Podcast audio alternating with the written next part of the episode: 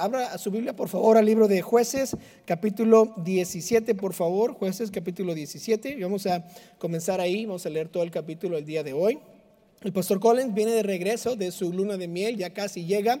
Seguimos ah, orando que llegue bien y este, va a estar aquí este fin de semana y estamos contentos de que pudieron ellos ir y descansar un poco y ahora ya están casi de regreso y eh, sigue orando por él. Estamos anticipándolo de regreso, ah, pero hoy le toca una vez más escucharme a mí. Gloria a Dios, ¿verdad? Entonces pongámonos todos de pie. Vamos ahora a abrir nuestras Biblias, jueces capítulo 17, del versículo 1 al 13, y vamos a comenzar ahí. Y ahí este, leemos todo el capítulo y lo hacemos así el día de hoy. Note lo que dice versículo 1. Dice, hubo un hombre del monte de Efraín que se llamaba Micaía el cual dijo a su madre, los mil cien ciclos de plata que te fueron hurtados, acerca de los cuales ah, maldijiste y de los cuales me hablaste, he aquí el dinero está en mi poder, yo lo tomé. Entonces la madre, la madre dijo, bendito seas de Jehová, hijo mío y él devolvió los mil cien ciclos de plata a su madre. Y su madre dijo, en verdad he dedicado el dinero a Jehová por mi hijo para hacer una imagen de talla y una de fundición. Ahora pues yo te lo devuelvo. Mas él devolvió el dinero a su madre y tomó su madre 200 ciclos de plata y los dio al fundidor que hizo, eh, que hizo de ellos una imagen de talla y una de fundición, la cual fue puesta en la casa de Micaía. Y este hombre, Micaía, tuvo casa de dioses e hizo efod y terafines y consagró a uno, a, sus hijos, a uno de sus hijos para que fuera, fuera su sacerdote. En aquellos días no había rey en Israel, cada uno hacía lo que bien le parecía. Y había un joven de Belén de Judá, de la tribu de Judá, el cual era levita y forastero allí. Este hombre partió de la ciudad de Belén de Judá para ir a vivir donde pudiera encontrar lugar. Y llegando en su camino al monte de Efraín, vino a casa de Micaía. Y Micaía le dijo, ¿de dónde vienes? Y el levita le respondió, soy de Belén, de Judá, y voy a vivir donde pueda encontrar lugar. Entonces Micaía le dijo, quédate en mi casa y serás para mí padre y sacerdote, y yo te daré diez ciclos de plata por año, ah, vestidos y comida. Y el levita se quedó. Agradó pues al levita morar con aquel hombre y fue para él como uno de sus hijos. Y Micaía consagró a Levita, aquel varón, y aquel varón, perdón, y aquel joven le servía de sacerdote y permaneció en casa de Micaía. Y Micaía dijo, ahora sé que Jehová me prosperará porque tengo un levita por sacerdote. Esta noche quiero predicar un mensaje titulado, ¿qué hizo Micaía? Vamos a orar. Señor, te pido que bendigas esta noche el mensaje que vamos a escuchar. Te pido que de esta historia podamos sacar algunos principios que nos ayuden a nosotros como cristianos. Señor, te pido que estés conmigo mientras yo abro mi boca y trato de exponer lo que tu Biblia dice. Te pido ahora que tú edifiques a tu pueblo y que me ayudes a decir aquello que te agrada a ti. Te pido todo esto en nombre de Cristo Jesús. Amén. Pueden tomar su asiento. Gracias por ponerse en pie. Hay que tener cuidado con lo que decidimos hacer. La historia de Israel es muy interesante y al estudiarla en su totalidad vemos muchas, ah, muchos periodos en donde Israel comienza. Por ejemplo, hay, eh, los patriarcas es una etapa en el pueblo de Israel donde, ah, donde comienza en Génesis 12. Y Abraham es el primer patriarca de la fe y luego tiene Abraham, Isaac y Jacob. Eso es, el tiempo de los patriarcas de Israel. Obviamente... Ah, o, si usted se acuerda, Jacob, su nombre fue cambiado a Israel después de que él combatió con el ángel de Jehová. Y de ahí sacamos las tribus de Israel. Jacob es el padre de los israelitas. Pero ese periodo donde de Abraham hasta Jacob se llama el periodo de los patriarcas. No había un pueblo, solo había una promesa. Y ahí está Dios obrando en cada persona para que ellos puedan cumplir con el plan que Dios tiene para el pueblo de Israel. ¿Se acuerdan? En el tiempo de los patriarcas, Dios le prometió a Abraham una descendencia que iban a ser millares como las estrellas del sol, como la arena del mar, las estrellas del sol, las estrellas del cielo, perdón, la arena del mar. Entonces Abraham... Ah, tiene esa promesa de Dios y no puede ver esa promesa cumplida. A Isaac le hacen la misma promesa, igual, él solo tiene a dos hijos y luego Jacob este, regresa de, de, de allá donde estaba escondiéndose de su hermano Esaú y tiene 12 hijos y de ahí comienza el pueblo de Israel. Después del, eh, tiempo de los patriarcas, la historia de Israel continúa con el éxodo y la conquista. El éxodo y la conquista salen de Egipto, si se acuerdan, fueron a Egipto para poder sobrevivir, para poder comer, porque no había, no había pan en la tierra excepto en Egipto. José, uno de los hijos de Jacob, fue vendido por sus hermanos, llega hasta Egipto, unos 30 años después, ellos van a Egipto para, para comer, ¿verdad? porque ahí es el único lugar donde hay pan y son salvados por su propio hermano que lo habían vendido a ser esclavo y después de 400 años se hacen ellos ahora esclavos en Egipto y necesitan salir. La palabra éxodo significa salida, ¿verdad? Entonces ellos están saliendo de Egipto y es el tiempo de la conquista en donde un hombre está dirigiendo a todo el pueblo de Israel. Puede ser dos millones, pueden ser tres millones en este tiempo. Moisés los saca de Egipto, van a la tierra prometida. Los malos, ah, los malos espías dicen, esta no es una ciudad que podemos contener o que podemos ganar. Los dos espías, Josué y Caleb, dicen, vayamos, ataquemos. Y el pueblo decide no ir y por 40 años están ahí en, el desierto dando vueltas porque no creyeron lo que Dios había dicho. Después Josué toma las riendas, es el líder después de Moisés y entra el tiempo de la conquista y van y conquistan a, Jericó, a ahí y a todos los otros pueblos que están en la tierra prometida. De Josué vino un periodo en donde no había líder en Israel y hacían todo lo que bien les parecía. Y ese es el tiempo de los jueces. Aquí cada persona hacía lo que bien le parecía, como dice el versículo 6.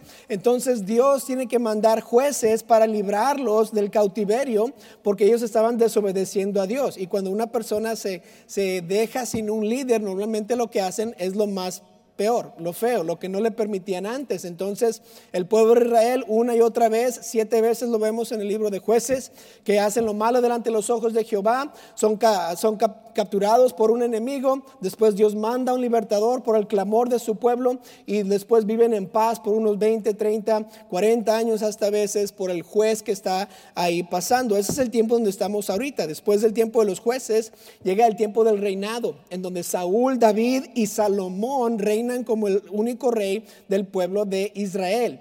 El hijo de Salomón divide al pueblo y eso se le llama el tiempo del reino dividido, en donde había un rey en Judá y un rey en Jerusalén y había dos diferentes reyes diciendo los reyes del pueblo del Señor. Y al final o durante el tiempo del reino dividido está el tiempo de los profetas, donde encontramos a todos los profetas menores y profetas mayores ah, del Antiguo Testamento.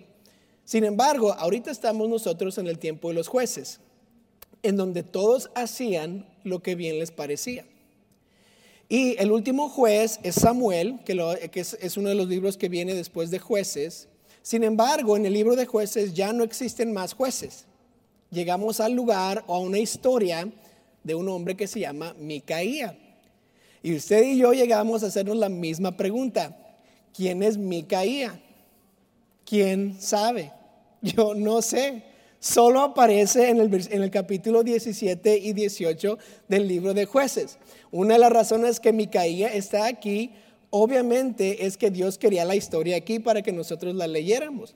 Pero la razón que se encuentra en el libro de jueces es que este es el periodo de los jueces y esta historia está en este periodo. periodo. ¿Qué, otro, ¿Qué otro libro de la Biblia se escribe en el periodo de los jueces? Es el libro de Ruth.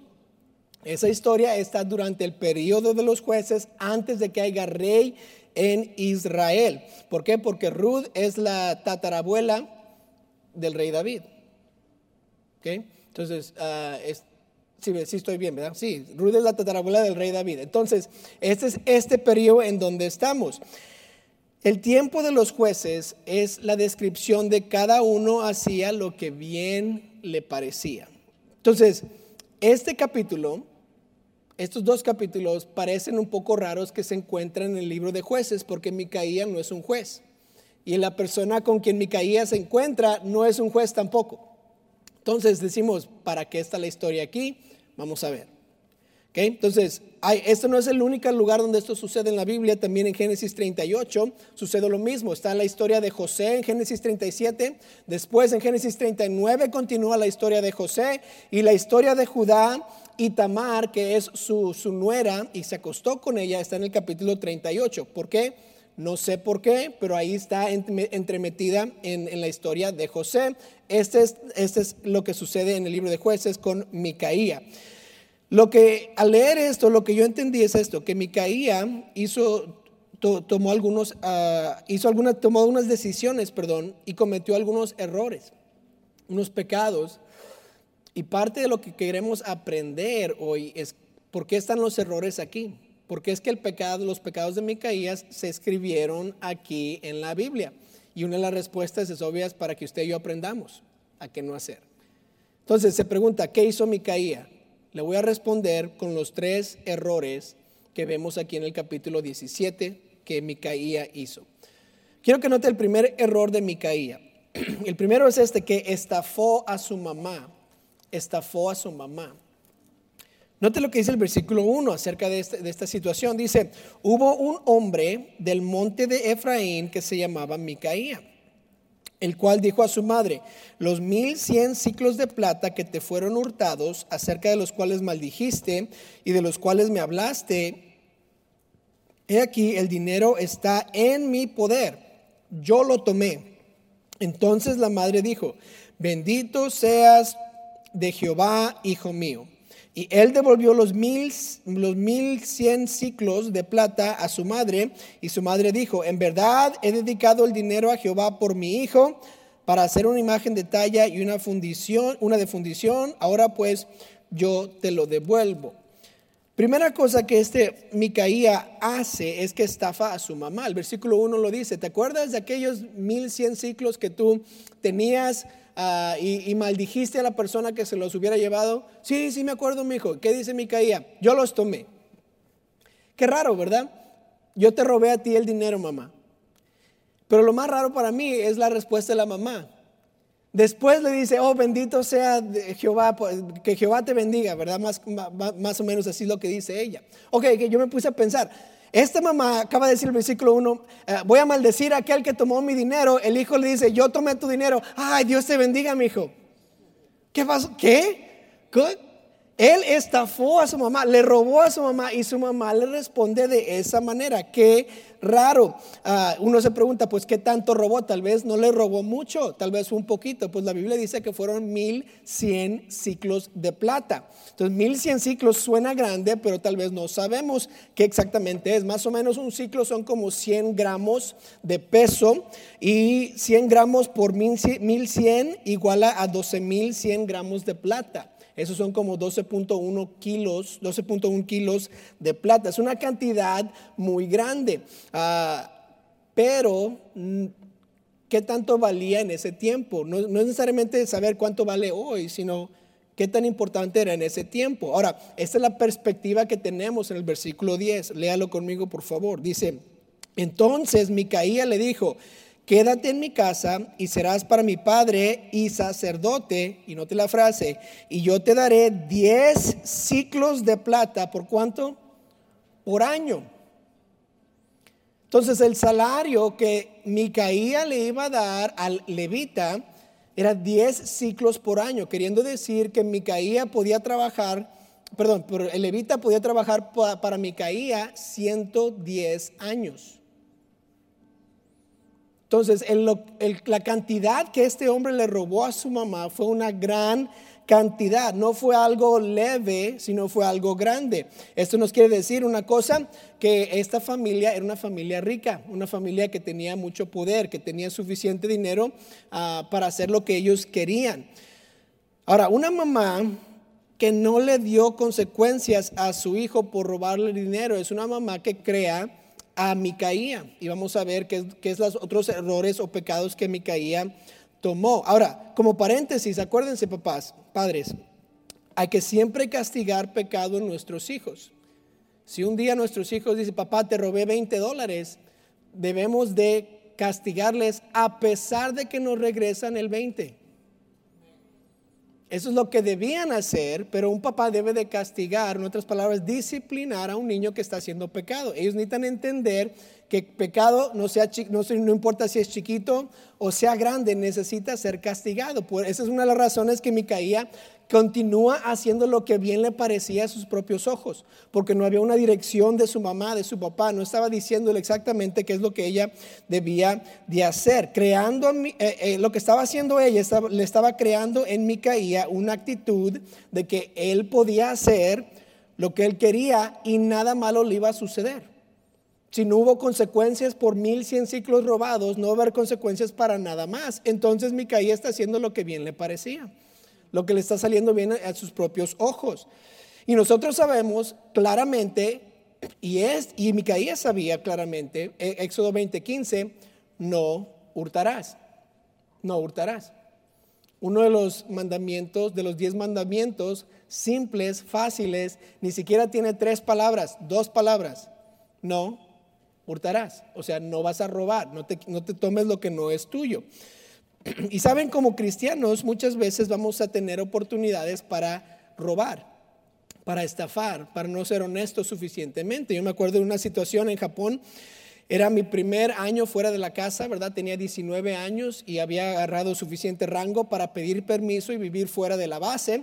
Y lo hice. Ah, había, no había muchos cuartos en, ah, adentro de la base, entonces le pedí ya permiso, tenía el rango suficiente y me salí de la base. Uno de los beneficios de salirse de la base es que le dan a uno más dinero para vivir fuera de la base porque ya no están proveyendo un cuarto y una, y una cama para esa persona. Entonces yo dije, pues, pues aquí la voy a hacer, vámonos. Y salí y, empecé a buscar un apartamento allá en Japón. Y ahora, si usted cree que los departamentos aquí están chiquitos, solo vaya a Japón y trate de agarrar un departamento allá. Están mucho más chiquitos. Yo, yo en, en ese tiempo era el 2006 y yo pagaba más de 1.200 dólares al mes por un cuarto, un baño y medio horno.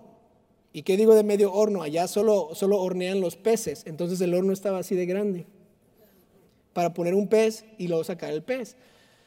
Entonces, e, era mucho dinero allá. Entonces yo estaba contento porque iba a recibir más dinero, pero a la misma vez iba a vivir la experiencia japonesa. Entonces ya al yo escoger mi, mi departamento, yo fui y empecé a hacer mi contrato. Y la señora, la, señora que estaba ahí ayudándome me dice, ¿quieres dos contratos? Y yo digo, ¿para qué quiero dos contratos? Dice, es que uno es el que tú y yo vamos a tener y el que me vas a pagar. El otro es para que le des a, la naval y te den más dinero por vivir con nosotros. Espérame, espérame, ¿qué yo no sabía esto, ¿verdad? Y ella está diciéndome, sí, si, si te digo en el contrato que, que, lo que tú me pagas cubre la gas, el, el gas, la electricidad y el agua, entonces te pagan menos. Pero si en el contrato yo digo que tú tienes que pagar aparte el agua, la electricidad y, el gas, entonces te pagan más. Entonces si quieres dos contratos, ¿verdad? Y yo empecé a hacer matemáticas. ¿No? Son como 600 dólares más al mes. ¿Y saben qué hice? Sí, deme dos. No es cierto, no es cierto. Pero qué tentación a un niño de 19 años viviendo solo, diciendo, ¿quieres, quieres, yo eh, va a ser todo oficial porque es un contrato que yo hice y tú se los das y ellos no pueden decir que, que no es real. No quisiera 600 dólares más al mes. Ah, pues y tuve que ser el cristiano más cristiano del mundo y decirle no. Y me vio con cara de que, ¿qué? No, no, no, no está bien, yo no quiero eso. Igual el amigo con que estaba, ¿qué? ¿Por qué? Porque hubiera sido bien fácil estafar y ganar 600 dólares más al mes. Pero ¿qué pasa? Yo no, yo no quiero desobedecer al Señor. Yo no quiero solo que, que tener más dinero por tener más dinero. Yo quiero estar bien con Dios. Y cuando una oportunidad de esa se ofrece, ¿qué vamos a hacer? Vamos a ser honestos. Ahora la señora me regresó más en el cambio, pero es su culpa.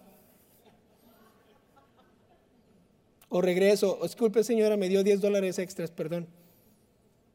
¿Por qué? Porque yo soy cristiano, ¿verdad? Yo quiero obedecer al Señor. La Biblia dice, no hurtarás.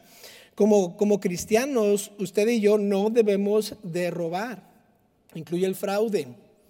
¿Qué es el fraude? Es cuando estoy sacando cosas del trabajo que no me pertenecen. Ah, tienen mil, mil páginas, mil, mil, este, ¿qué dice? Hojas, ¿verdad? De papel, voy a llamar unas dos o tres, no hay problema.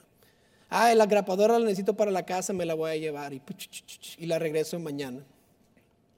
¿Por qué se callaron? ¿Qué pasó? Ah, eso se llama fraude. Usar las cosas del trabajo para cosas personales. El mentir de las edades de los niños para que me den una, una comida gratis es fraude, es robar. No podemos hacer eso. Mentir, ¿verdad?, de nuestros ingresos al gobierno para recibir ciertos programas o ciertas ayudas es mentira, es robar. Como cristianos no debemos de robar. Micaías aquí le roba a su mamá, no recibe ninguna consecuencia y ahora quiere hacer lo que bien le parece. Pero usted y yo no podemos hacer eso, no debemos hacer eso. Tenemos un mandato de Dios a no hurtar y ser honestos. Y dice, pero nadie se va a dar cuenta. Se olvidó ver para arriba, porque Él todo lo ve. Tiene sus ojos en los justos y en los injustos. Y está viendo exactamente lo que estamos haciendo. Sabe que todo robo comienza con codicia. Y toda codicia comienza con una mirada. Si yo no lo veo, no lo puedo codiciar y si no lo codicio no lo puedo robar o tomar. Eva vio el fruto, codició el fruto y lo tomó. No le pertenecía, le pertenecía a Dios. Acán en Josué 7 vio, codició y lo tomó, después lo escondió para que nadie lo viera. Y al final de cuentas, Acán murió con toda su familia. ¿Qué le pasó a Eva? Eva trajo, le, dio el fruto a su esposo y el pecado entró por medio de esa codicia, de esa vista que, que hubo. Entonces, todo robo, todo, todo pecado comienza con ver, codiciar y después tomar. Entonces, debo de cuidar lo que estoy viendo. En Hebreos 13:5 dice esto, sean vuestras costumbres sin avaricia Frase clave, contentos con lo que tenéis ahora. Porque Él dijo, no te desampararé ni te dejaré. Entonces, ¿por ¿cómo nos dice la Biblia que debemos de estar contentos lo que tenemos? Porque Él dijo, no te desampararé ni te dejaré. En otras palabras, lo que yo tengo, Dios sabe exactamente lo que tengo y puedo estar contento con ello porque Dios nunca me va a dejar. Entonces, es mejor tener la, presencia de Dios y, el, y el favor de Dios en mi vida que las otras cosas.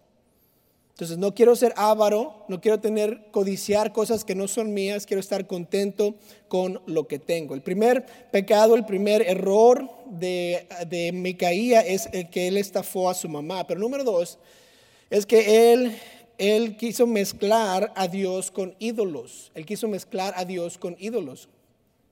Note lo que dice el versículo 4, y para mí es sumamente irónico lo que dice. Dice, más él devolvió el dinero a su madre y tomó su madre doscientos ciclos de plata y los dio al fundidor, que hizo de ellos una imagen de talla y una fundición, la cual fue puesta en la casa de Micaía. Y este hombre, Micaía, tuvo casa de dioses e hizo efod y terafines y consagró a uno de sus hijos para que fuera sacerdote. Regresa el versículo 3. Dice, Ah, y él devolvió los mil cien ciclos de plata a su madre y su madre dijo, note esta frase, en verdad he dedicado el dinero a Jehová por mi hijo.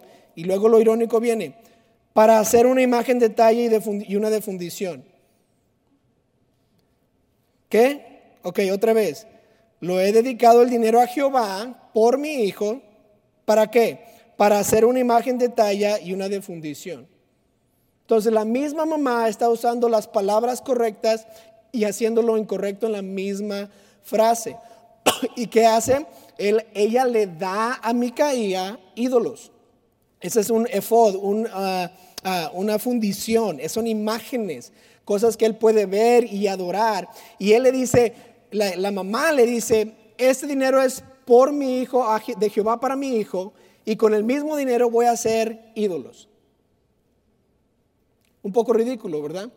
Pero ¿qué está haciendo ella? Está mezclando a Dios y a ídolos. Dios está bien con que no sea el único. Podemos adorar a Jehová como dicen nuestros, nuestros padres y nuestros abuelos y nuestros tatarabuelos y bisabuelos, pero también tenemos que tener estos dioses por si acaso estamos equivocados con este. Si Él no es suficiente, tal vez podemos tener estos ídolos para que nos ayuden, ya que tenemos el dinero y podemos hacer lo que queremos, porque no tenemos ídolos y también a Jehová? ¿Vio lo, lo irónico como está pensando la familia de Micaía? Y regresemos a Éxodo 20. ¿Qué dice? Ellos ya sabían. Éxodo es antes de jueces. ¿Qué dice? No tendrás dioses ajenos delante de mí. No te harás imagen, ni ninguna semejanza de lo que está arriba en el cielo, ni abajo en la tierra, ni en las aguas debajo de la tierra. No te inclinarás a ellas, ni las honrarás, porque yo soy Jehová tu Dios fuerte, celoso, que visitó la maldad, que visito la maldad de los padres sobre los hijos hasta la tercera y cuarta generación de los que me aborrecen, y hago misericordia a millares y a los que me aman y guardan mis mandamientos. El primer mandamiento, no tendrás dioses ajenos delante de ti, y ahí va Micaía mezclando a Jehová y a las, y a las imágenes, como diciendo, Dios es número uno, pero el número dos es este, este ídolo que acabo de hacer. Yo creo en Dios, sin embargo, voy a tener aquí a otra persona, a otra, a otra estatua. Este Micaía tenía suficiente dinero y él probablemente pensó que, que él podía tener lo que quería y por eso hizo dioses. Y hasta hizo a uno de sus hijos un sacerdote. Ok, tú, Juanito, ven aquí, vas a ser el sacerdote de, nuestra iglesia. Nuestra propia religión aquí va a estar, Jehová y estos dioses. Qué raro, ¿verdad? Quieres ser religioso, quieres, quieres sentirse como que si está haciendo algo bien para Dios, pero a la misma vez está mezclando a Dios y a los ídolos. Ahora, no es un pecado ser rico. El tener dinero Dios nunca lo ve como eh, eh, un gran pecado. Abraham fue rico, Isaac fue rico, Jacob fue rico, Job mismo fue rico. Hay muchas personas en la Biblia que fueron ricos. En el, Nuevo Testamento, ¿se acuerdan que muchos de los, de los nuevos cristianos vendían todas sus propiedades y los daban a los de la necesidad? Eso quiere decir que había muchos ricos que dejaban todas las riquezas para seguir a Jesús y así podían servir a Jesús de lleno. Entonces la riqueza no es mala, no es pecado, pero sí hay tentación que vienen cuando uno es rico y una de las más grandes es la desconfianza en Dios. Si tengo dinero, no tengo necesidad de confiar en Dios. Y lo vemos en Micaía. Micaía dice, tengo a Jehová, pero también tengo a este que, me costó 200 ciclos de plata tener aquí. Wow. Imagínense 200 ciclos, son 20 años de trabajo para Micaía. Entonces, él pensando que tiene tanto dinero, empieza a desconfiar en Dios, en Jehová, y empieza a poner su confianza en imágenes. En 1 Timoteo 6, 17 nos, nos advierte a los ricos de este siglo, manda que no sean altivos ni pongan la esperanza en las riquezas, en otras palabras, la confianza en las riquezas, las cuales son inciertas, note, sino en el Dios vivo, que nos da todas las cosas en abundancia para que las disfrutemos. Dios quiere que confiemos en Él y no en las riquezas. Y si usted está pobre, déle gracias a Dios para que pueda confiar en Él todo el tiempo. ¿Verdad que sí? Nadie dijo amén, ¿qué pasó? Está bien no tener dinero, no hay nada malo con eso. Tampoco hay nada malo tener, tener dinero. ¿Qué es lo que es importante? Confiar en Dios. Y Micaía no confió en Dios completamente. Añadió algo más. Otros dioses eh, ahí en, en su lugar. Ahora, este Micaías no puso su confianza completa en Dios. Y ese fue uno de los pecados más grandes. su propio hijo fue el sacerdote ¿Por qué? Porque no había otro sacerdote que iba a decir, sí, yo te voy a, yo te voy a ayudar a adorar a Jehová y a estos ídolos. Tenía que ser solo Jehová. Ahora, en la, en la Biblia, en el libro de Josué, habla de la conquista que Israel tuvo sobre eh, Jericó, sobre ahí, sobre el pueblo de la, la, tierra prometida en Canaán. Y al final de Josué, muchos de nosotros nos acordamos del versículo, de Josué 24.5 24.15, yo y mi casa serviremos a Jehová. Y lo predicamos y lo decimos, los ponemos en, en, la casa, ¿verdad? En el marco bien grandote, yo y mi casa serviremos a Jehová. Pero rara vez seguimos leyendo la historia de Josué y cómo es que acabó ese capítulo, porque el capítulo 24 es el último capítulo de jueces.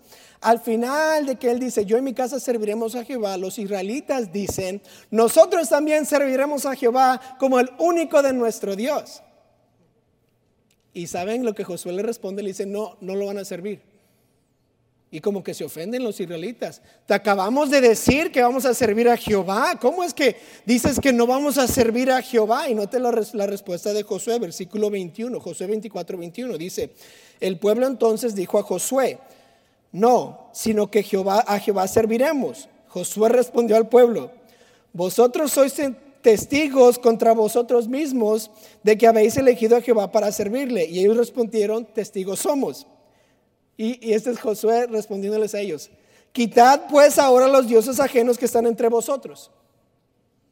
E inclinad vuestro corazón a Jehová, Dios de Israel.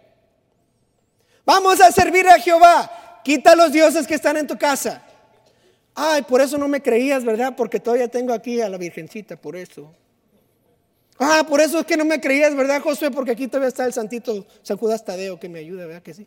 Es que por si acaso, ¿verdad? Por si Dios no, no me ayuda, o aquí está, aquí está el, santito, ¿verdad?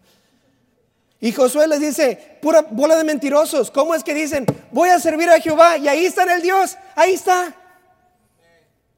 Entonces, Micaía hace lo mismo, cientos de años después, dice, Jehová es mi Dios, pero también ellos. Y los mezcla, porque al menos voy a tener un segurito, ¿verdad? Por ahí. Entonces, como cristianos, Obviamente, Dios es Dios, pero no puedo tener otras cosas en las cuales pongo mi confianza.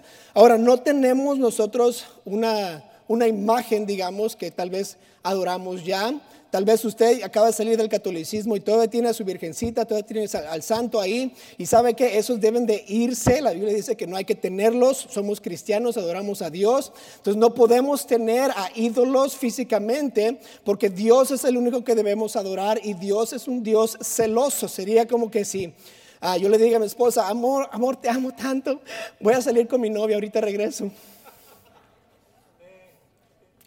Quiere a mi esposa, casi me mata, ¿verdad? Me casi, sí, me, quita un brazo al menos. No vas a salir a ningún lado que mi novia que no sé qué, ¿por qué? Porque los celos matan a veces. Y Dios dice que Él es un Dios celoso. Entonces, al tener ídolos, le estamos diciendo a Dios, tengo otro. Tú no eres suficiente. Y Dios se pone celoso. Imagínense estar bajo los celos de Dios? Ahora, más allá de las imágenes físicas, que tal vez usted y yo no batallamos con eso, a veces tenemos otros dioses que no tienen una imagen, pero sí tienen una devoción de nuestro corazón. Ah, para que algo se convierta en un ídolo, no físicamente, pero en figura, tiene que tomar el lugar de Dios. Y si hacemos la pregunta, pues, ¿qué es lo que Dios requiere de mí? Él requiere mi tiempo. Él quiere que yo ande con Él, que le ore a Él, que venga a la iglesia, que escuche su palabra, que tenga una relación verdadera con Él. Y eso requiere tiempo. Él también requiere mi adoración cuando estoy cantando, cuando estoy alabando su nombre, cuando estoy viviendo de manera que le agrada a Él, cuando estoy diezmando, cuando estoy orando. Todo eso es adoración al Señor y quiero darle de mis tesoros al Señor, quiero darle mi tiempo al Señor, quiero darle mi adoración. También Dios requiere sacrificio. Ah, otras cosas sufrirán, pero Dios no va a sufrir. Mi trabajo puede sufrir, ah, la familia puede sufrir, pero Dios no va a sufrir. Yo tengo que sacrificarme por el Señor, yo tengo que darle a Él mi, todo, todo mi ser. Ahora, eso es lo que Dios requiere. Entonces, cuando estoy pensando más tiempo en otras cosas más que en Dios, se convierte en un ídolo. Cuando estoy gastando más dinero en otras cosas que en Dios, eso se convierte en un ídolo. No estoy hablando de de que tiene que gastar lo mismo en su casa que en la iglesia. Estoy hablando de que lo que Dios se merece debe ser de Él. Pero cuando estoy diciendo es que no puedo porque tengo esto, ¿qué le estoy diciendo a Dios? Que no es mi Dios. Tengo otro ídolo. Cuando estoy haciendo más por otros que por Dios, entonces tengo un ídolo. Si no me estoy sacrificando por Dios como debe, no estoy haciendo bien. Entonces a veces mi ídolo se convierte, mi trabajo se convierte en mi ídolo.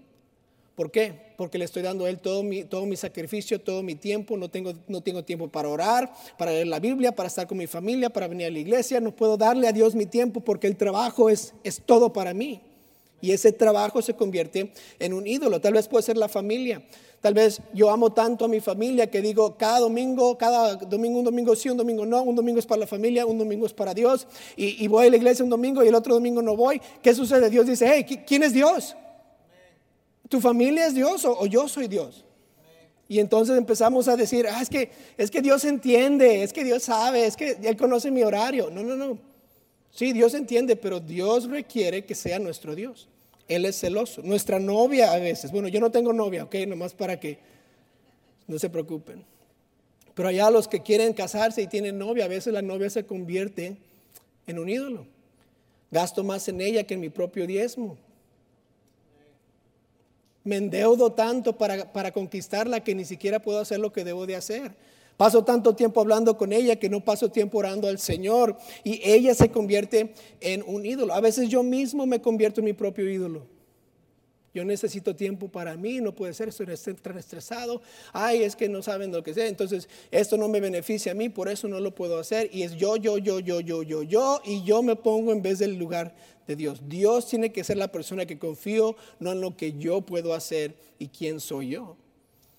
Entonces, nuestros dioses se convierten en dioses cuando toman el lugar de Dios. Pero Dios no puede ser mezclado. No podemos tener a Dios y algo más. Tenemos que tener a Dios en su lugar como el número uno y todo lo demás se pone en fila. Ese fue el segundo error de Micaía, que trató de juntar o mezclar a Dios con sus dioses. Pero note el, último este, error de Micaía. El último error es el contratar a un sacerdote. Su último error fue contratar a un sacerdote. Nota el versículo 7, dice, había un joven de Belén de Judá, de la tribu de Judá, el cual era levita y forastero. Este hombre partió de la ciudad de Belén de Judá para ir a vivir donde pudiera encontrar lugar. Y llegando en su camino al monte de Efraín, vino a casa de Micaía y Micaía le dijo, ¿de dónde vienes? Y el levita le respondió, soy de Belén de Judá y voy a vivir donde pueda encontrar lugar. Entonces, este levita no tiene ninguna dirección en su vida. Está vagando y se encuentra con Micaía. O sea, el tipo de persona que estamos viendo aquí, levita, es un vago. ¿Ok? sigamos. Versículo 10. Entonces Micaía le dijo, quédate en mi casa y serás para mi padre y sacerdote, y yo te daré 10 ciclos de plata para, por año, vestido y comida. Y el levita se quedó. Agradó pues al levita morar con aquel hombre y fue para él como uno de sus hijos. Siga, entonces piénselo, este levita es un vago y le dice, te pago 10 ciclos al año, casa, comida, vestido, todo. ¿Qué va a decir el vago? Pues claro que sí, ¿qué tengo que hacer? ¿Ser tu sacerdote? Bueno, pues fácil, ¿verdad? Es nada más oran, van, le hacen así, ya, fácil, sí, sí, diez ciclos, está bien, dámelos. Y le agradó al levita. Oh, entonces, ah, qué bonita, qué bonita ganga, qué bonito ser pastor, ¿verdad? Ay, todos me cuidan, todos me quieren. Uy, le dice el, el, dice el, el 12. Micaía consagró al levita, aquel joven le servía de sacerdote y permaneció en casa de Micaía. Y note lo que dice Micaía, versículo 13. Micaía dijo, ahora sé que Jehová me prosperará porque tengo un levita por sacerdote. Ok, ¿quién es tu Dios? Micaía, ¿quién es tu Dios? ¿Jehová o, o tu ídolo? ¿Cómo es que quieres a un sacerdote levita?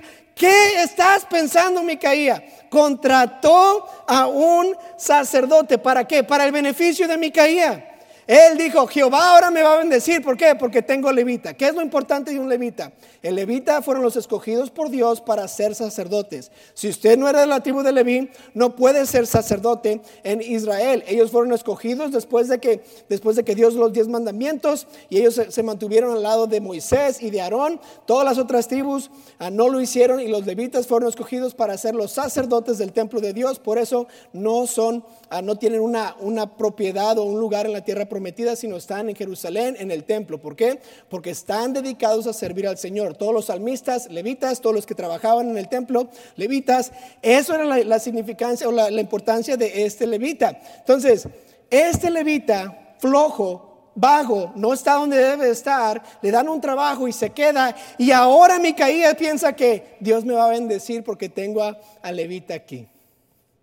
Qué loco. ¿Cómo es que puedo contratar la bendición de Dios? La, bendición de Dios no viene con una persona, viene con obediencia. Y Micaía, porque tiene tanto dinero, dice, voy a comprar la bendición de Dios. Qué tentación tan más difícil de decir, ahora sí Dios me va a bendecir porque estoy contratando a un levita. No es así. Dice Lucas 21, 21.1, dice, levantando los ojos, vio a los ricos que echaban sus ofrendas en el arca de las ofrendas. Vio también una viuda muy pobre que echaba ahí dos blancas, o sea, dos centavos. Y dijo, en verdad os digo que esta viuda ah, pobre echó más que todos, porque todos aquellos echaron de las ofrendas del de, los, de, Dios de las que les sobra, más esta de su pobreza, hecho todo lo que sustento, todo el sustento que tenía. En otras palabras, a Dios no le impresiona cuánto dinero damos, quiere nuestro corazón. A Dios no lo podemos comprar. ¿Por qué? Porque Dios es dueño de todo todo el oro del mundo, toda la plata del mundo, todo lo que existe aquí, Él es, es, de Él. Cuando yo pienso que yo tengo dinero, estamos mintiéndonos a nosotros mismos. ¿Por qué? Porque Dios me dio ese dinero. Porque si Él quisiera, mañana no tengo carro, mañana no tengo casa, mañana no tengo familia, si Él quisiera. Pero yo tengo que reconocer que Dios es Dios y yo no puedo ser comprado, perdón, Dios no puede ser comprado con mi dinero. Y Micaía está loco. ¿Cómo es que Jehová va a bendecir porque tienes a un levita? Especialmente a un levita flojo que es comprado con dinero.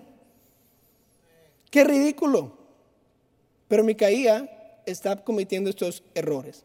Mi papá en Tabasco, él fue un pastor allá. Cuando yo nací, él ya estaba pastoreando en Tabasco, entonces ahí nací yo, el, el único tabasqueño güero que usted va a conocer su siervo aquí, ¿ok? Tómeme foto, póngalo en el internet, encontré un tabasqueño güero, me da, yo se la firmo, así somos famosos los dos, ¿ok? Entonces, en esos tiempos, obviamente, yo no sabía nada, ¿verdad? Porque era un bebé, pero ya cuando crecí, mi papá me contó una historia de lo que sucedió en Tabasco, en la iglesia y en Tabasco, él me, decía, me dijo, yo prediqué un día acerca del adulterio, en contra del adulterio, y yo sabía que un hermano estaba ahí en la iglesia con su, con su amante, no con su esposa, y yo estaba predicando en contra del adulterio. Y dije, wow, papá, que si sabías y le dijiste, bueno, pues adelante, ¿verdad? Les dice, al, después del servicio, él vino y me, y, me, y me dio la mano, y en la mano tenía unos billetes. Y me dice, es para usted. Y mi papá dice, no, no, yo no lo recibí. Yo le dije, no, no, no si me quiere dar dinero, póngalo en el, patillo de la ofrenda y póngale que es para el pastor, pero yo no voy a recibir dinero de usted. Usted no me puede comprar. ¿Por qué? Porque ese hombre, mi papá dijo, quería comprar las predicaciones de mi papá. En otras palabras, deja de predicar del adulterio y te doy más dinero.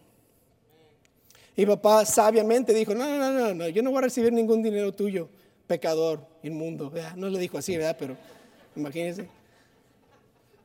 ¿Por qué? Porque muchas personas con dinero piensan que pueden comprar la bendición de Dios. Se sienten un poco incómodos en la iglesia, se sienten un poco incómodos con la predicación y dicen, bueno, si le doy una feriecita ahí al pastor, tal vez ya deja de predicar eso. No se puede. No podemos comprar la bendición de Dios.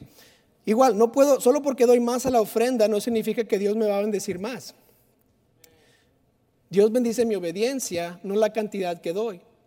Entonces, cuando somos retados estas próximas semanas a dar a Dios lo que Él nos pone en el corazón, Dios no va a ver mis miles o mis cientos o mis décimas de dólares que doy y va a decir, porque diste más, te voy a bendecir más. Él va a decir, obedeciste, entonces te bendigo. No importa cuánto le doy a Dios. ¿Por qué? Porque Él es dueño de todo. Él lo tiene todo, Él lo puede todo, Él lo sabe todo. Y mi dinero no compra bendición. Mi dinero no cubre más pecado. Solo porque doy más dinero a la iglesia no significa que ya no voy a sentirme mal por el pecado que he cometido.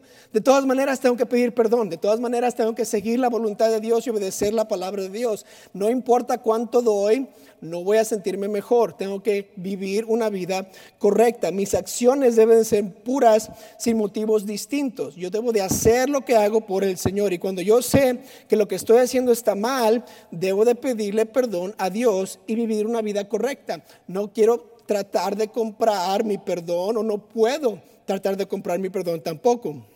No puedo pensar que mi favor o mi regalo que le voy a dar al pastor va a darme preferencia en la iglesia tampoco. Debo de saber que lo que estoy haciendo es porque Dios me pidió hacerlo y porque es una bendición para aquella persona, no para que me piensen mejor de mí. Cualquier cosa que yo hago sin un motivo puro, Dios la conoce y nada va a cambiar. Por eso yo debo de hacer lo que hago correctamente, con un corazón que quiere servir al Señor y no porque ahora estoy contratando a un sacerdote o pagándole a un pastor o haciendo cosas extras en la iglesia, no significa que Dios me va a decir más. ¿Por qué? Porque Dios sabe por qué estamos haciendo lo que hacemos. Y Micaía nos enseña que uno no puede comprar la bendición de Dios. Uno no puede contratar a un sacerdote para que le vaya bien. No podemos comprar oraciones. Uno tiene que orar al Señor y Dios conoce el corazón. Y la próxima vez que me toque predicar en un miércoles, seguiremos con la historia de este levita, porque el capítulo 18 habla de la historia del levita, qué sucedió después de esta historia. Pero hoy, ¿qué nos enseña Micaías? ¿Cuáles son los errores de Micaías? Que él trató él estafó a su mamá y le robó y no hubo consecuencias por eso. Él mezcló a Dios con sus ídolos porque quería y todo, todo lo que sucedía en estos tiempos lo hacía era porque bien le parecía. Y al final de cuentas él contrató a un sacerdote que realmente no le ganó nada más que le perdió dinero. Y usted y yo no podemos hacer eso. No podemos robar, no podemos pagar o contratar o comprar la bendición de Dios. Y tampoco podemos mezclar a Dios con otros ídolos, con mi trabajo, con el yo, con mi novia, con mi familia, con el dinero que yo tengo en el banco, en, mis inversiones. ¿Por qué? Porque Dios es Dios y Dios es celoso.